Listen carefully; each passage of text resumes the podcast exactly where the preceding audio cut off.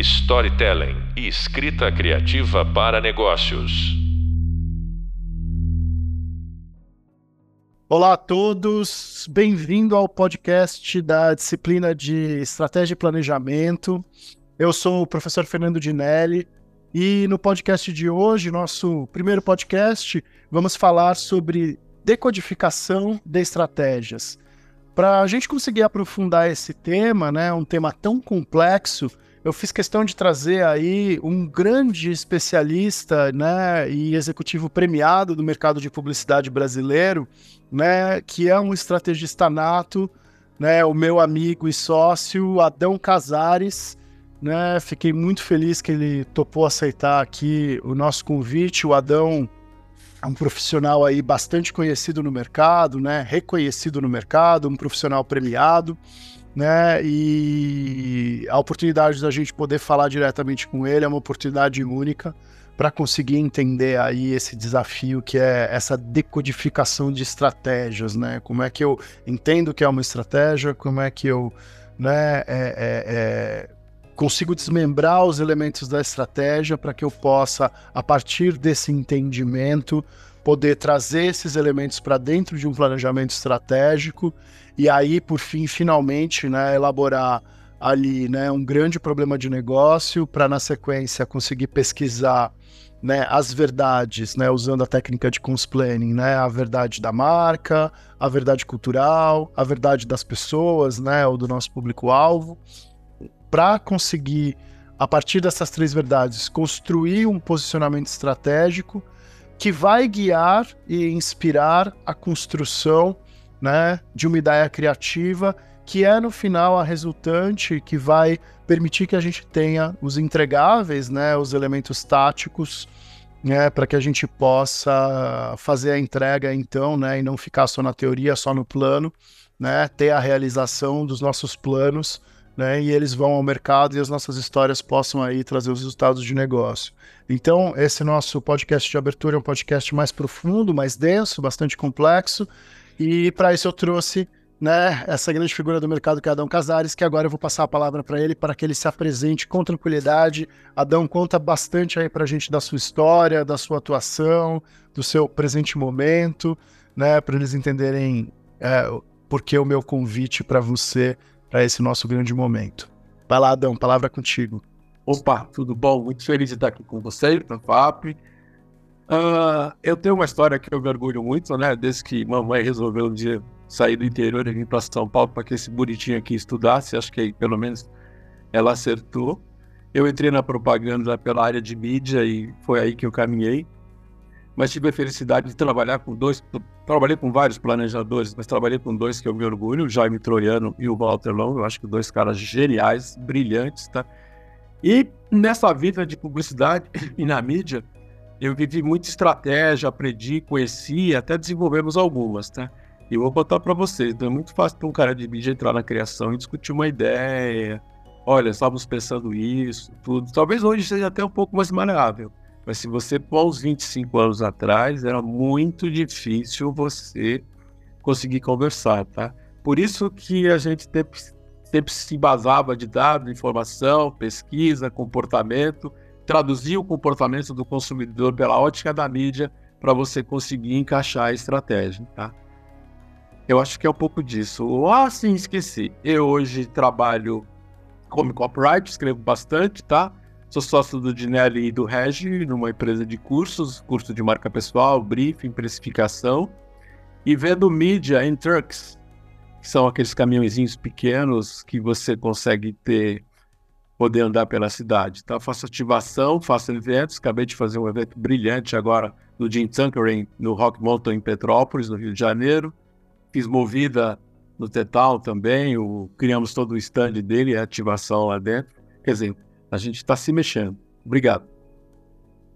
Bom, o Adão, sendo modesto aqui, esqueceu de contar algumas outras coisas, né? Profissional premiado com algum, alguns grandes prêmios da publicidade brasileira e internacional, né? É recém-premiado como professor do ano, né? Num prêmio famoso uh, uh, contemporâneo do mercado, do Amigos do Mercado, né?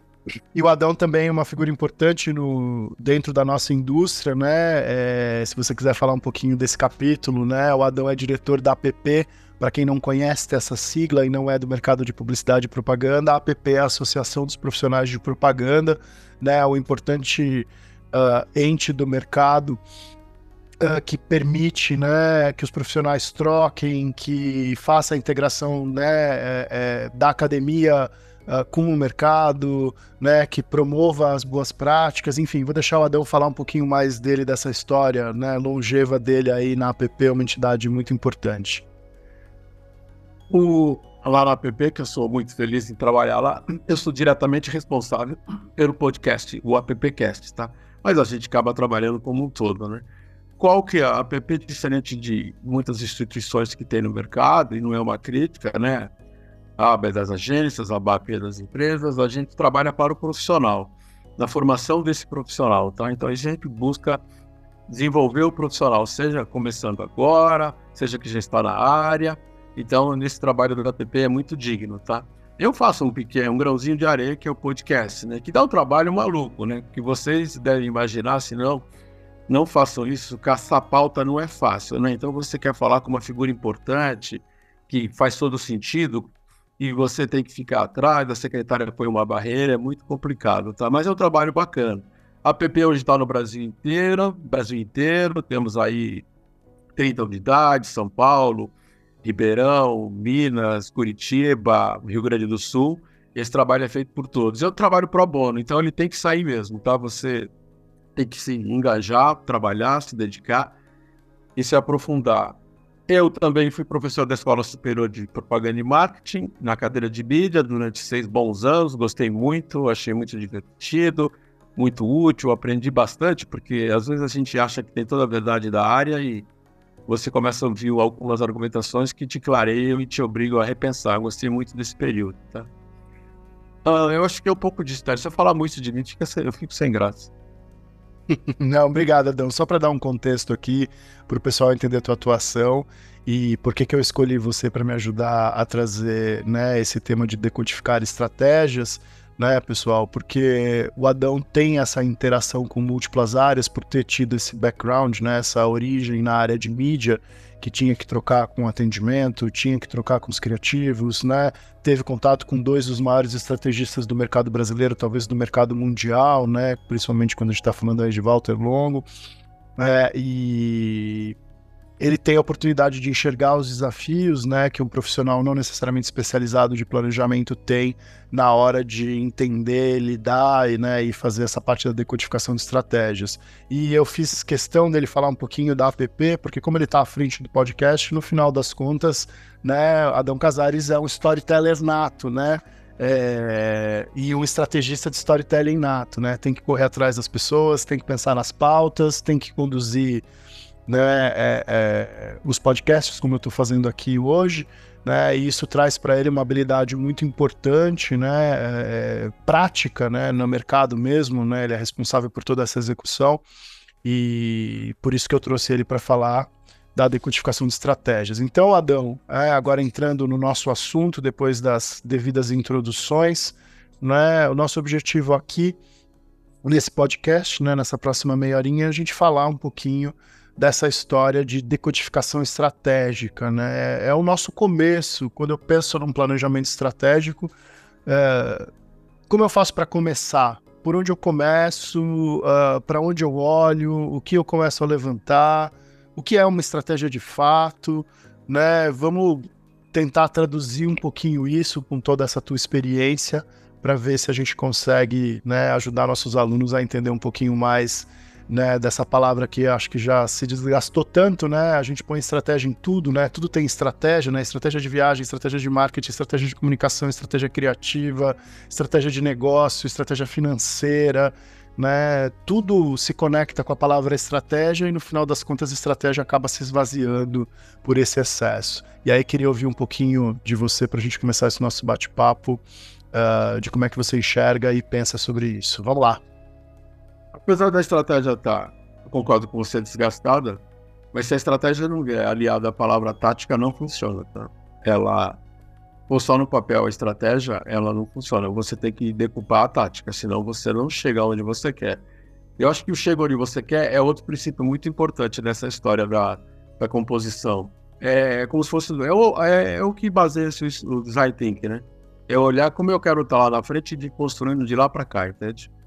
Isso funciona muito bem, a gente sempre pensou nisso, tá? Eu um pouco baseado na área de mídia, como eu disse no começo, né, era muito difícil vender, não uma ideia para o criativo, né, a ideia é dele, né, mas como que eu podia encaixar a mídia de uma forma criativa, né, eu, né, e você, estando na mídia, você tem uma vantagem, enquanto o criativo tem a vantagem dele estar tá lá, tendo todo o tempo do mundo para pensar no que ele vai desenvolver, a minha vantagem é que eu tinha todos os veículos perto de mim, e todos os veículos com as alternativas possíveis do que a gente podia fazer, tá? Então, vou te contar um, caso, que eu, um case que eu acho muito relevante. Há uns 10 anos atrás, eu trabalhava na Grey e nós tínhamos a conta da Pantene. Quer dizer, tinha um pedaço da Procter com mais quatro agências e dos nossos produtos era o Pantene. E a gente precisava dar um salto. Pantene, isso era o desafio da agência, não só na criação. E na nossa área de mídia, a gente ficou pensando, pensando, num primeiro momento, a gente desenvolveu por que não patrocinar um dos principais eventos da Rede Globo, o Carnaval. Até aí, digamos, nada demais. Só que nós viajamos, né? Depois de uns dois dias, por que não uma das escolas de carnaval do Rio de Janeiro, o samba enredo fosse a história do cabelo? Na outra ponta, a garota propaganda a mundial da Procter era a Gisele. Por que não criar um camarote ou um carro, um carro com a família da Gisele. E aí a mídia começou a desenvolver, né? Mas bem dentro daquilo, a Pantene precisava se posicionar, ser mais conhecida. E aí desenvolve uma outra história, tudo bem. A Rede Globo vende a parte comercial. Para que você vire o um enredo, você tem que ir lá no Rio de Janeiro, na Liesa, falar com os donos das escolas, convencer um deles. E nós fomos ao Rio e convencemos a Ai, a escola do Martinho da Vila Azul, que eu esqueci agora o nome. A Vila Isabel. A Vila Isabel concordou. Os caras começaram a escrever a história do cabelo. Trouxemos os enredos para a Procter, que mandou para a filial, que até eles entenderem o que a gente queria foi complicado. Voltou. A Globo pôs as amarras do tipo de imagem que a Gisele podia ter. As camisas não podiam ser exibidas de frente, porque você estaria fazendo o merchandising, a Globo só vendia o direito de você patrocinar no vídeo. Então você vê como a coisa não é fácil, tá? Mas é uma coisa que nasceu na mídia. Nós fizemos isso, contamos a história do cabelo com a Gisele Bündchen, desfilando na família, num carro. Fomos no Rio de Janeiro, aprovamos, fomos no Rio de Janeiro respeitosamente, sem querer ofender, fomos ao morro para aprovar o sub para pedir um sub para pedir autorização para fazer, e tudo isso se voltou e virou um case magnífico. Quer dizer, eu fiz isso? Não, todos nós fizemos a grei inteira, tá? Quando a gente conseguiu vender a ideia para a criação, então deslanchou, tá? Então não é fácil construir, tá? Porque a gente ficou olhando, olhando, como é que eu faço a Pantene conseguir o que ela quer? Só o patrocínio daria um esforço maravilhoso. Mas quando a gente viu o estalo de contar a história do cabelo, e eu não lembro de quem foi, isso mudou totalmente a história. É um case que eu trago no coração, tá? Nossa, deu muito legal. É... Porque olha que interessante, né, pessoal? É, e como isso faz parte da questão estratégica, e eu vou ressaltar um ponto que o Adão trouxe aqui, né? Porque não adianta só eu ter planos, senão eu vivo num mundo imaginário de planos, né? E a estratégia necessariamente tem que estar amarrada com a execução tática. Não é à toa, né, que essa disciplina trata exatamente, né, de cons planning, que é justamente, né, um, uma metodologia de planejamento estratégico que tenta conectar, né, desde o problema de negócio até a execução tática lá na ponta, né? Então conectar absolutamente tudo para garantir a execução da estratégia, para que a estratégia não vire algo apenas discursivo, ou seja, não tenha valor nenhum, nunca aconteça, né? É, olha que interessante, né? Que no final das contas né, quem dá o start estratégico, quem dá o caminho estratégico, é uma área inusitada dentro né, da, da publicidade tradicional, que é a mídia, ou pelo menos naquela época era uma área inusitada, a gente já está falando de grupos mais híbridos, né? Uh, no desenvolvimento de estratégias, mas é uma ideia que parte da mídia, né? Ou começa na mídia, ou eclode na mídia. É claro que ela é desenvolvida por todas as áreas, né? E isso já me destaca um dos elementos importantes quando eu estou falando de decupar estratégias que Estratégia, apesar de ter responsabilidade, não tem dono, né, Adão? É, eu falar que alguém é dono de uma estratégia, talvez alguém seja responsável pela elaboração da estratégia ou pela construção da estratégia, mas uma grande estratégia pode surgir de qualquer lugar, né? Ela pode estar em qualquer lugar. Como é que você enxerga isso? Claro que esse seu case já demonstra muito bem isso, né? E é um case de storytelling, porque no final das contas você mesmo colocou aqui pra gente, né? Vocês queriam contar a história do cabelo, olha só, né? Para vender uma marca de shampoo, né? Se usou uma escola de samba na Sapucaí, no Rio de Janeiro, né? Para contar a história do cabelo, né? Com uma grande celebridade, ou seja, no final a gente está sempre falando de narrativas e storytelling, mas eu queria voltar para esse elemento, né? De aonde está a estratégia e deixar você discorrer um pouquinho sobre isso. É, a primeira coisa que acho que você tem que olhar, e sempre lastreado na mídia, tá, amigo? É o que, que o briefing traz. Eu insisto muito nessa palavra, em briefing, porque a informação é poder, não tem jeito. Então, o que, que você quer falar? Como que você quer falar? Por que, que você quer falar? Que tom você quer dar? Para quem você está entregando a solução? Para quem é a solução? Qual a empatia do problema? Que repertório você tem? Quer dizer, de fato, um briefing, e eu vejo isso como um pouco de falha no mercado publicitário atual, ou no mercado de anunciante, já vi, já eu já recebi lá onde eu trabalho com os meus caminhões briefing por WhatsApp, imagina a dor, né? O você ter que escutar, depois transcrever, depois fazer, e ah, você não entendeu, não era bem isso, né? Então eu acho que parte do começo, o anunciante tem que estar bem sólido no desejo, no que ele quer, no que ele busca, tá? E estar tá preparado para discutir muito com a agência e todas as áreas da agência, tá? Não só com o atendimento, mas com a mídia, com a criação, com o planejamento, principalmente planejamento, aonde ele quer chegar, tá? Então eu vejo que a base de tudo para que a coisa aconteça, além do engajamento de todos, né? É a informação, tá? E a informação começa ali, no produto, tá? Eu reforço uma coisa que às vezes eu falo, né? É, eu preciso de um horário abrangente sobre o que eu quero, tá? Não só atrás de uma grande ideia, tá? Quais dos colaboradores que eu posso ter, quais eu preciso, tá? Esse evento que eu... Eu montei um evento agora no Rio de Janeiro, Petrópolis Rock Mountain, e eu falo eu, mas não sou eu, é a equipe como toda, né? Você imagina aqui de São Paulo, Butantã, onde nós ficamos, montar um trabalho em Petrópolis, né? um LED de 2 metros de altura com uma garrafa de Tanqueray dentro, não a garrafa, mas do recorte da garrafa, e dentro desse LED tinha uma câmera, aonde as pessoas se cadastravam, o cliente já capturava o lead e a pessoa recebia no seu WhatsApp na hora a foto com ela dentro da garrafa e você enviava para suas redes sociais, tá? Isso foi um trabalho, olha, só da parte nossa, da Cal Marketing, foram 40 pessoas trabalhando nisso, entre o dia a dia e os contratados, tá? Mas o que, que aconteceu? Aonde vem a ponta? A Diageo e a Almap, que são as, a agência e o cliente, decuparam bem. A gente quer isso. Não que ela queria isso do jeito que foi feito, 100%. Mas a ideia era essa, essa comunicação, esse envolvimento com o consumidor, tá? Contar uma história, como que a pessoa estava lá, foi num evento, um evento, o Rock Mountain, não sei se vocês conhecem, só se apresentam cantoras femininas, tá? A plateia todo, todo mundo, mas as cantoras são só femininas, tá?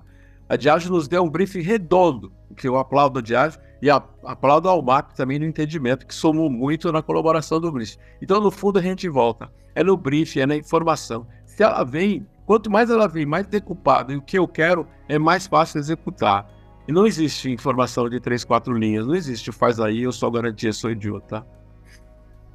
Adel, então com isso a gente pode entender que é, para uma estratégia de sucesso, a qualidade deste pedido ou né, de se construir esse pedido, porque às vezes o cliente não sabe pedir, aí você tem que voltar, né, e, e, cavar esta informação, né, até você ter um pedido consistente e bem alinhado, ela é né, um, um dos elementos chaves que decodifica uma estratégia de sucesso?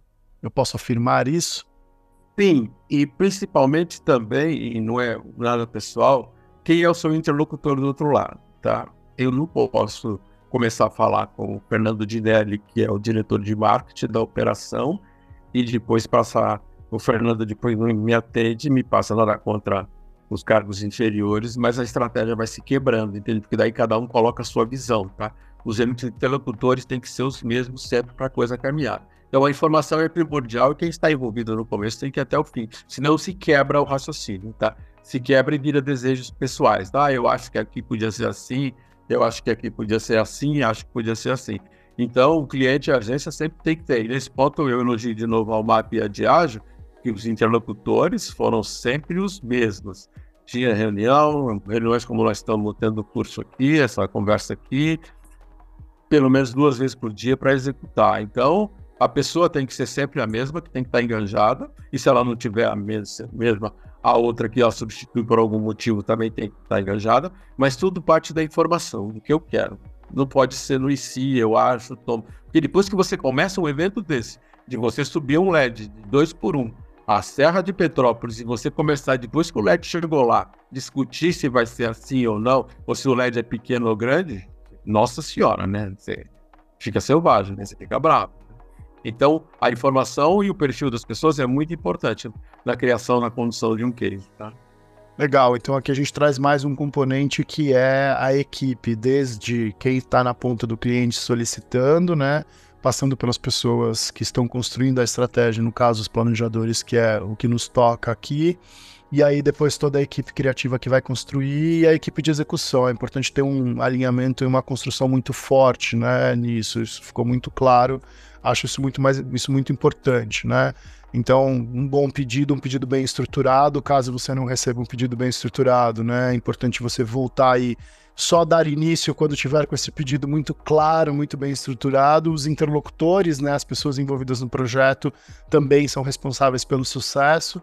E tem mais algum elemento que você queira colocar aqui, Adão, que decodifica a construção de estratégias de sucesso? Como é que você enxerga isso, talvez em outros exemplos ou nesse exemplo? Como é que você pode contribuir com isso?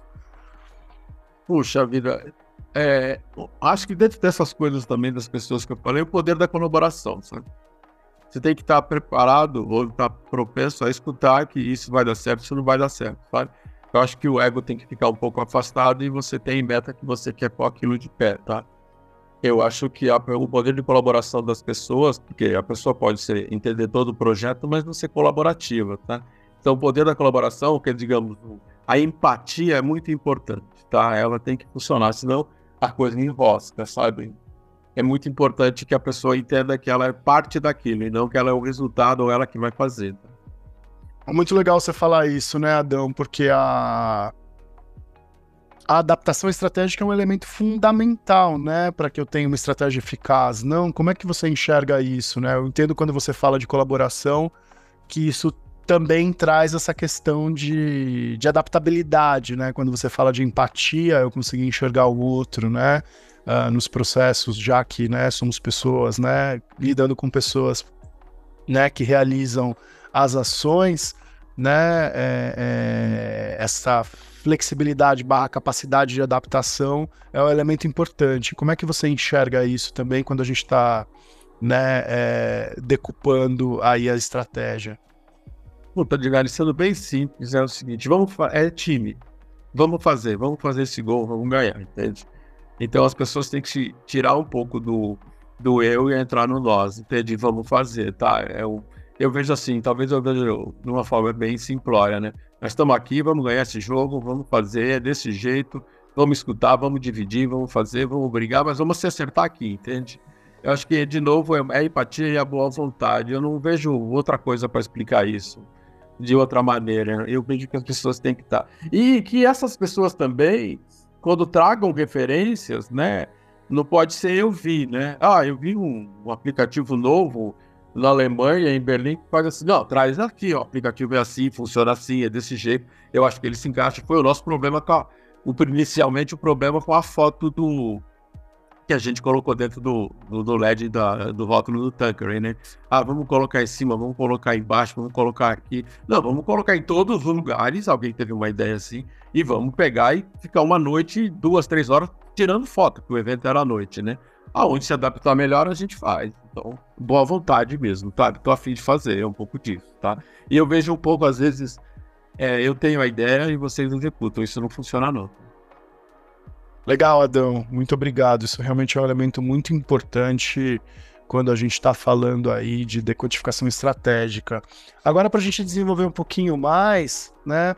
Uh, quais são os elementos, ou o que, que, você acredita ou enxerga? Eu sei que você já, né, discorrendo sobre os cases, já perpassou por eles, mas só para a gente ser um pouquinho mais, talvez, cartesiano aqui, né? Que ajudam a gente a construir uma estratégia eficaz. Aqui entrando no campo da estratégia mesmo, né? Não do processo propriamente dito.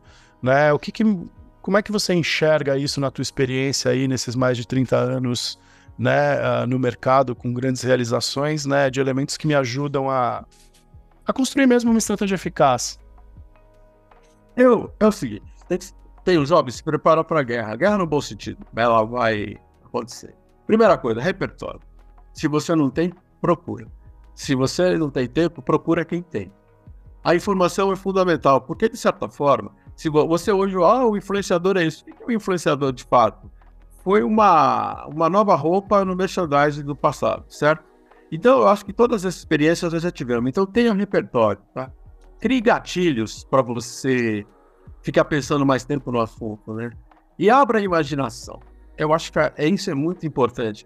Porque se você sentar no seu computador depois dessa nossa bela conversa e abrir o Big Journal e pedir ideias ele vai te dar mil ideias. Por que ele consegue te dar mil ideias e você consegue, não você, ter três ou quatro, né? Porque a gente não está usando a imaginação, sabe? Então, se a inteligência artificial, que é um produto criado por nós humanos, ele consegue ter mil ideias em 5, 10, 15, 20 minutos, por que, que eu não consigo ter algumas, né? Eu acho a imaginação muito importante, que a imaginação aliada ao repertório e a gatilhos que você cria para você mesmo, e esse gatilho pode ser desde um post-it nos lugares que você mais frequenta, tipo, brincando aqui uma propaganda antiga, não esqueça minha calói, tá? O, o gatilho funciona para que a mente trabalhe junto ao consciente, trabalhe com o inconsciente, tá? E essa imaginação se aflore, tá? Então é repertório e imaginação, repertório e imaginação. Eu ainda acho que o repertório é mais importante, mas eu vejo que a gente está travado na imaginação. Aqui mesmo, se a gente for discutir uma coisa, vai vir 3, 4, 5, 6 ideias. Se a gente pôr no Media Journal, vem 50. Por que, que ele consegue? Então vamos se preparar, tá? Tem que abrir a imaginação. Eu acho que a gente tá travado nisso. Muito legal. Só dando um pouquinho de contexto aqui para o pessoal que o Adão citou um caso clássico da publicidade brasileira, né? A propaganda Não Esqueça Minha Calói, que basicamente partia do princípio que uma criança queria ganhar uma calói num determinado período do ano e aí, para lembrar os pais, ela usava uma estratégia com um texto Não Esqueça Minha Calói de colocar lembretes em absolutamente todos os lugares possíveis, imagináveis e os não imagináveis da casa, para que seus pais jamais esquecessem, né, de lhe dar sua bicicleta, de lhe dar sua calói, né? E aí esses gatilhos mentais, essas mensagens diretas, indiretas e subliminares, né, é, é, estimulavam os pais a lembrar né, é, é, de comprar essa calói para né, o seu filho que estava aí empenhado, né, uh, nessa campanha, né, em prol da sua bicicleta. Então, muito bem, muito bem citado esse case, só para trazer o contexto aí para que, quem talvez não conheça, vale dar uma pesquisada, entendo que vocês talvez encontrem essa campanha na internet. Né?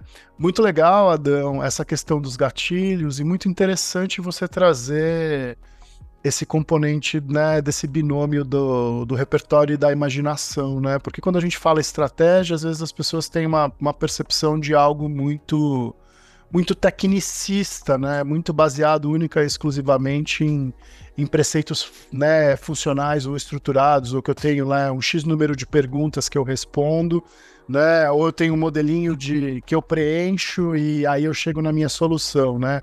Gosto bastante quando você provoca a gente dizendo que um repertório amplo e uma visão imaginativa, né? Ela pode ajudar numa grande estratégia. Acho que as estratégias de sucesso ou as estratégias eficazes de fato são permeadas por um exercício né, é, é, de imaginação muito grande, né? Fato que às vezes a gente não aborda muito né, formalmente quando eu estou falando de metodologias de estratégia. Eu mesmo, nessa disciplina, né, coloco ali um modelo né, que se segue para se construir e chegar a um posicionamento, mas adoro esse seu tempero, essa sua provocação, essa sua pimenta que traz aí a imaginação como protagonista na nossa história.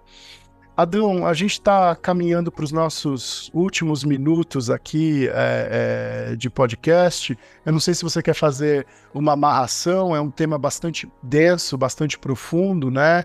Uh, decodificar estratégias, né? Difícil talvez resumir ou condensar isso tudo uh, em algumas né, alguns minutos de podcast, mas o que, que você traz aqui para a gente ali de considerações finais, uma amarração, né, para os nossos alunos refletirem um pouquinho sobre essa abertura aí de decodificação de estratégias?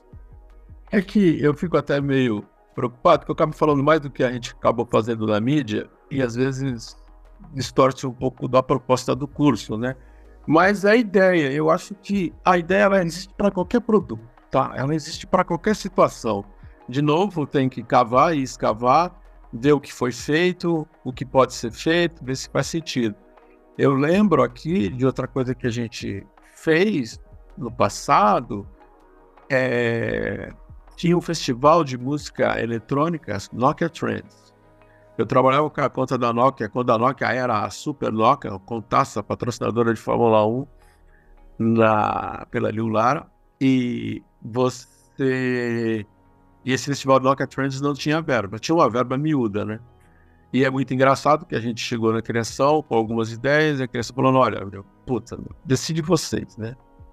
Porque não, não, não, tem caminho aqui pra gente, né? O festival não vai ter mídia, não vai ter um anúncio numa, numa revista, não vai ter chamada, a internet ainda estava sendo gestada em algum lugar do mundo, né?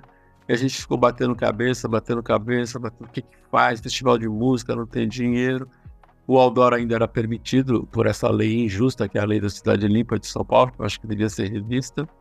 E logo a gente montou um outdoor, ele não tão alto como é o outdoor, na Berrine com Faria Lima. E nesse outdoor todo dia, durante 15 dias, esse outdoor ficava lá no fundo, com a lona do, Nokia Trends, festival de música, tarará, tarará. Mas todo dia, durante 15 dias, das 6 da tarde às 8 da noite, a gente puxava uma plataforma já instalada embaixo do outdoor e tocava uma banda.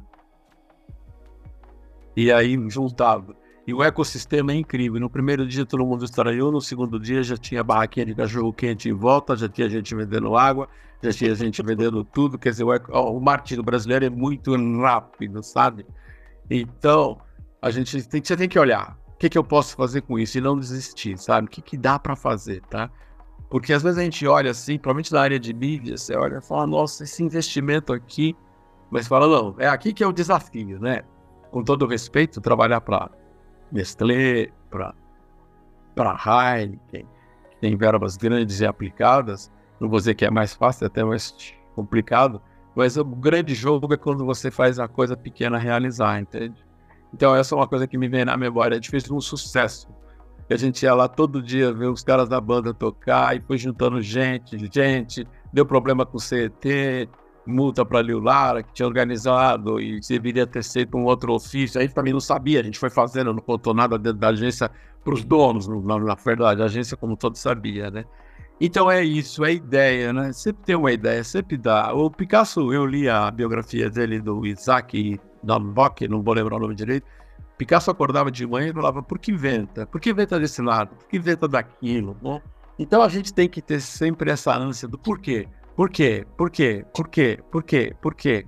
E aí eu acho que dá muito para sair a estratégia, a tática, o planejamento, e a partir disso você começar a colocar um briefing de acordo para as outras áreas, entende? Principalmente o planejamento. Falou, oh, mídia, entendemos que aqui é por aqui, aqui é por aqui. Eu lembro de outro case, se eu estiver tomando muito tempo, fala que eu encerro. Quando a Nissan chegou ao Brasil, a Nissan, qual era o brief? A Nissan está lançando, se lançando aqui no Brasil, mas ela não vai ter tanto carro para vender. E, então a gente vai ter toda uma comunicação, né? E a comunicação tinha lá os seus anúncios na Veja, tinha seus anúncios na Stué, na época, mas tinha que fazer uma campanha pequena porque a Nissan não tinha ainda tanto carro para vender, né? A gente também discutiu isso e a gente montou uma estratégia só de vinhetagem na televisão. Eu não tinha carro para vender, então não adiantava fazer anúncio, né? Era Nissan, Nissan, Nissan, Nissan melhor nisso, Nissan melhor nisso, Nissan melhor nisso. foi revertido a campanha da criação e a gente ficou só com a vinhetagem em televisão, que era só para a marca ficar na cabeça das pessoas. Não adiantava eu falar de automóvel, de potência ou de alguma coisa. A gente ficou seis meses batendo nisso até o, a Nissan conseguir fazer a importação dos carros. Então vai surgindo assim. O briefing disse isso, né? Nós não temos carro, mas queremos que a marca seja citada, seja lembrada, seja pensada, comece a entrar na cabeça do possível consumidor, né? E daí da mídia veio, a gente foi lá o planejamento, debater essa ideia e começamos a vinhetar todos os programas possíveis na televisão e no rádio. Era Nissan, Nissan, Nissan, não falava mais nada. Conhece o Nissan, venha para o Nissan. Logo mais você terá o Nissan, Nissan é o melhor carro do mundo, Nissan é o melhor isso. Então, é um briefing, entende? Vem a informação aí. Então, de novo, eu, volto, eu volto na informação, tá? Quanto mais, melhor. Muito legal, Adão, muito legal, né? Eu queria destacar aqui para os nossos alunos, né? que no final das contas, se vocês forem pensar, né, uma campanha publicitária, uma ação né, publicitária como essa que o, o Adão contou da Nokia, né, com uma banda tocando em frente a uma placa de mídia exterior, né, fazendo um show ao vivo, é, no final das contas é uma grande história, né? É uma história curta, de um período curto, mas eu estou contando ali uma história, né? Tem uma narrativa, tem uma conexão, tem um residual, e, e aí é muito legal você contar os, os, os, efeitos dessa história, né, de paratrânsito, de, da agência levar uma multa, né, de, uh, uh, uh, de outros profissionais se aproveitarem daquele momento, né, e, e né, montarem suas barraquinhas, venderem seus produtos e seus serviços, porque isso me mostra, né, e reforça para mim o quanto que as histórias são engajadoras, né? O quanto que as histórias mobilizam, né? O quanto que as histórias elas acabam criando movimento além das próprias histórias, né? E por isso o poder das narrativas ele é tão ele é tão grande, né? E ele é tão importante quando eu estou falando em termos né, de estratégia de comunicação, né? E aí quando você também me fala né, dessa estratégia da Nissan, que ela é curiosa, no final das contas também é uma brincadeira de uma história, né? Uma grande história de entrada no mercado, uma grande história de um teaser, né? É, é, e vocês encontraram de maneira muito inteligente uh, uh, e muito criativa, né? É, um caminho para fazer essa introdução, para fazer essa entrada e contar esta história da chegada da Nissan no Brasil, né? Muito bacana. Bom, a gente está caminhando aqui para os nossos minutos finais. Vou passar a palavra livre para o Adão, né, para ele tecer seus, seus últimos comentários e fazer o encerramento. E depois eu já chego no encerramento desse nosso podcast de abertura da disciplina. Adão, primeiro, já fazer um agradecimento, muito obrigado, obrigado pelo seu tempo, obrigado pela presença. Ah, eu sei o quão difícil é a agenda de um executivo do seu calibre, então queria muito, muito de coração agradecer a você poder participar desse podcast com a gente. É, palavra com você para os nossos encerramentos e minutos finais. Eu que agradeço estar aqui, a paciência de vocês. Eu espero ter colaborado, apesar de meus exemplos estarem sempre voltados um pouco mais para de mídia, mas não deixa de ser o storytelling da área, até ou como a gente pensa, né? E se eu tivesse que dar uma informação, um pequeno conselho, escutem todas as áreas, falem com todo mundo do problema, vão criando repertório, vão ouvindo informação, ouça tua mãe até, mesmo que ela nunca trabalhe em propaganda, ouça teu pai, ouça todo mundo. É assim que você forma um repertório, entendendo o outro lado, né? Que você não faz para você, você faz para o outro, né? No fundo, você faz para vender. E, de novo, eu digo, a empresa no final do dia tem que vender, né? Você pode talvez ganhar um prêmio, ter um caboré, ganhar um prêmio em Cannes, mas a empresa em si, ela precisa vender. E esse é o nosso papel, tem que fazer acontecer. Muito obrigado. Obrigado mais uma vez, senhores e senhoras, esse é Adão Casares, né? É, queria né, realmente agradecer mais uma vez para ele e lembrar a todos né, que a gente tem os nossos próximos podcasts. Nosso próximo podcast é dentro da estratégia Elementos Fundamentais, onde a gente vai aterrizar um pouquinho mais, né, ou estruturar isso um pouquinho mais formalmente, né, quais são os elementos que a gente utiliza, o que, que é importante para a gente construir uma boa estratégia. Esse nosso podcast de abertura, ele foi muito importante para abrir um pouco a cabeça e a gente não ficar muito rígido, né, uh, nos modelos e metodologias e entender que a criatividade e a estratégia, né, elas estão ali absolutamente em todos os lugares, elas podem partir de todos os lugares. Depois a gente vai dar forma e direção para isso, para que seja factível, né, para que a gente consiga estruturar e evoluir, mas sem perder né, esse tempero, sem perder né, essa originalidade, sem perder essa né, é, flexibilidade criativa, que eu acho que é muito importante para que a gente possa ter aí estratégias eficazes e estratégias de sucesso. Bom, fica aqui meu agradecimento. Meu nome é Fernando Dinelli e não deixem de assistir as videoaulas, não deixem de ouvir os nossos podcasts. Por favor, consultem né, o Hub de Leitura. E muito obrigado. A gente se vê na próxima. Valeu! Storytelling e escrita criativa para negócios.